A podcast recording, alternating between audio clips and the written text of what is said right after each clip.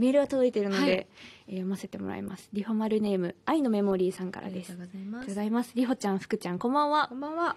りほちゃんはモーニング娘。卒業後留学などでまた忙しい日々を過ごしていたと思いますが、うん。その後のモーニング娘。について見てくれていたりしたのでしょうか？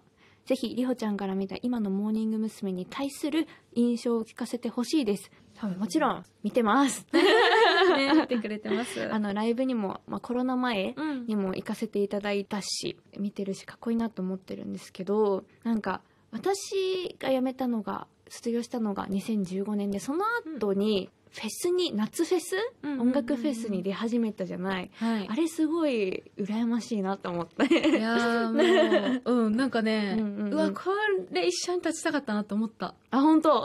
やっぱね、どうですか？ね世界が変わった、本当に。へー。なんだろう、ライブハウス武道館へようこそっていう言葉があるじゃない。うんうんその言葉をイメージしながら武道館に立ったり、うん。うんこう、ナルチカっていうライブハウスでうんうのん。コンサートとかでも、こう同じ気持ちで立とうっていう思いはあったんだけど、うん。それがやっぱり本当にこのフェスに出てからそれが実現できたというか、そういう気持ちになれた瞬間。なんか前までは心がけだったけど、うんうん。今ではそういう気持ちでどのステージも立てるから、うん。一昨年かな？グラスステージでこう一番大きいステージに立てたんだけどその時にこう67万人ぐらいのお客さんの前でパフォーマンスすることができてでやっぱりその時にこうモーニング娘。の今の楽曲を楽しいって言ってこうわーって見てくださる方と、あとはこうラブマシーンとかやった時に、踊ってくださる方が本当に端の方まで見えたりとか、うん。あとこっちに来るお客さんが曲が流れてくるのが見えてあーそっかそっか。そういうのとかがそうすごく嬉しくってでその日もなんかこうトレンドとかにも「うんうんうんうんモーニング娘。」とか MC なしとか、うん。なんかニュースでも見たし。そう。なんですよ、多くの方に見てもらえてっていう環境がすごく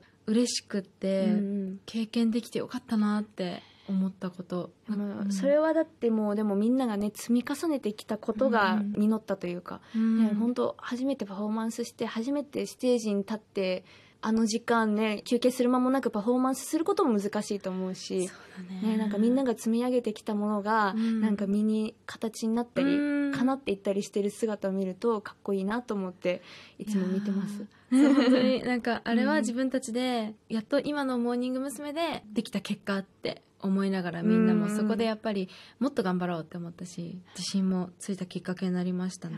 もう私も含めて多分卒業生の OG の方も含めて多分すごい刺激になってるとうん思います。嬉しい。うん じゃあ続いてリホマルネーム広島のみやさんからですありがとうございます。リホちゃん福ちゃんこんばんはこんばんこんばは。んはモーニング娘。の同期として出会って10年時が流れる中でお二人のいる環境も変化したと思うのですがその中で関係性も変化しましたか、それぞれの場所で頑張っているお二人をこれからも応援しています。とメールいただきました。ありがとうございます。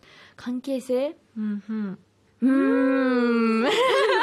変わったのかな？まあなんかお仕事の、うん。まあ、相談とこまではいかないかもしれないけど深くなんか仕事について話し合えるようになったのは、うん、私が卒業した後からなのかな、うんなんか一緒にやってるとステージでもっと何を直した方がいいとかそうだね。そういう話し合いが多いけど自分個人が持ってる悩みをうん共有するっていうことはあんまりなかったかもしれないよね。そうだね。うん確かに。それがこの5年間ぐらいで変わったところかな。うん、まあ本当に分かりやすく言うと大人になったんだけど、うんなんかそうあのお互いが話すこと内容とかも、うんやっぱりちゃんとしてくるようになったしもともとそのモーニング娘。で活動してた時に、うんパフォーマンス面でとか、どういうグループでありたいかとかもちろんそういう話もしてはいたんですけど、うんうんうんこうなんかお互いが離れてからの関係性の方がちょっと緩くなったよね。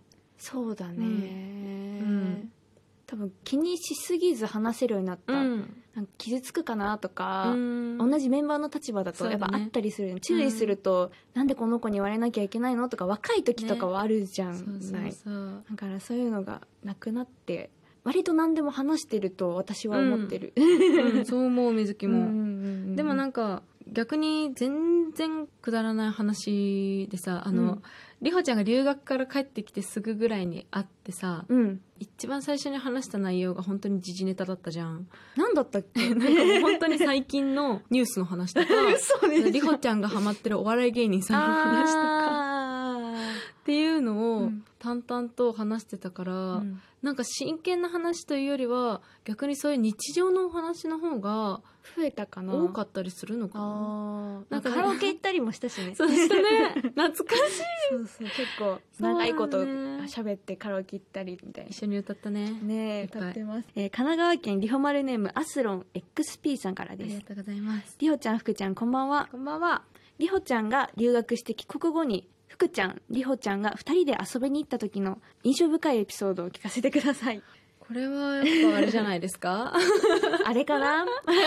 あの実はなんですけど、うん。私とりほちゃんと、うん。私のお母さんと 3人で、えっと、USJ に行きました、行きましたね。旅行したよね一緒に。そう2日間 USJ 楽しんだんだよね、うん。あの遊園地とかそういうの得意ではなかったからうん。めっちゃ心配だったの体力が持つか、けどめっちゃ楽しかった、そうなんかやっぱり私たちそう一緒にモーニング娘。やってた時代は、うん。どちらかというとそういうなんか遊園地とかに行かないタイプ。ね。なんて言うんだろう。あのカフェとかそうだね。そうなんか事前に準備をしてどこどこ行こうねみたいなのがあまりなかったんですよ、うんうんうんうん。今日空いてるぐらいのね、うん。感覚だったんですけエリポどンぐらいだよねあんなアクティブにね。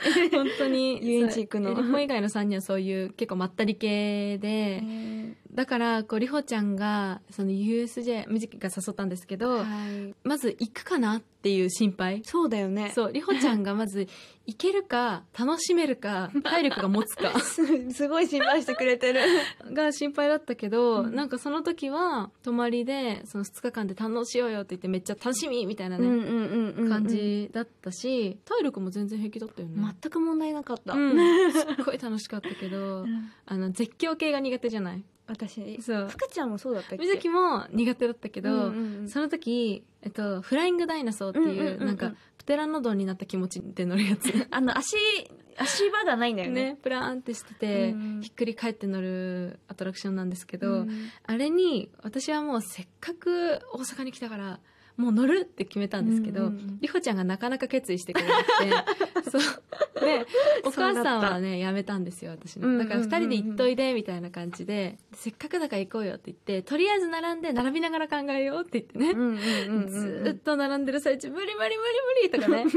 言ってたね、あれやばくないとかね、うん言いながらもう乗ることを決意し、はい。乗ったら結構楽しかったっていう、ね、あそう。で も思ったより怖くなかったねって言ってね。もうずっと目つぶってた やっぱり怖かった、そうちょっと怖かったけどまあでも途中からね分かってきた、力をふって抜いたらあ楽しいかもってねなってきて、あれはなんか怖さっていうよりも風になびく感じで、うん。アプテラノドンになったわって感じ。なったんだ。なったわーって感じれた、うん、でもう一回ぐらい行ったらその気分になれるかもしれないけど。でも結局さ最後、一番楽しかったやつ乗ろうよって言って、うん。乗ったやつは結構緩めのねジェットコースターだったっけ？そうそうそうすごい覚えてくれてるね。言われてああそうだそうだっていう感じ。なんかそう結構混んでてさ、うん。あのお母さんがハンカチ落としちゃってさ、うんうんうんもう一回並んで探そうよとか。あーあったしね。あの福ちゃんのお母さんになんか夕食ごちそうになったりとかして。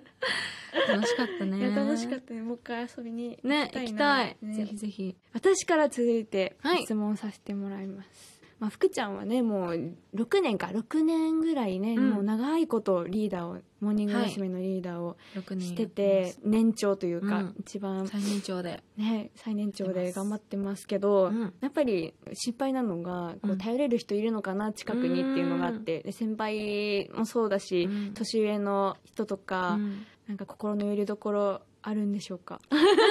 あるかなって。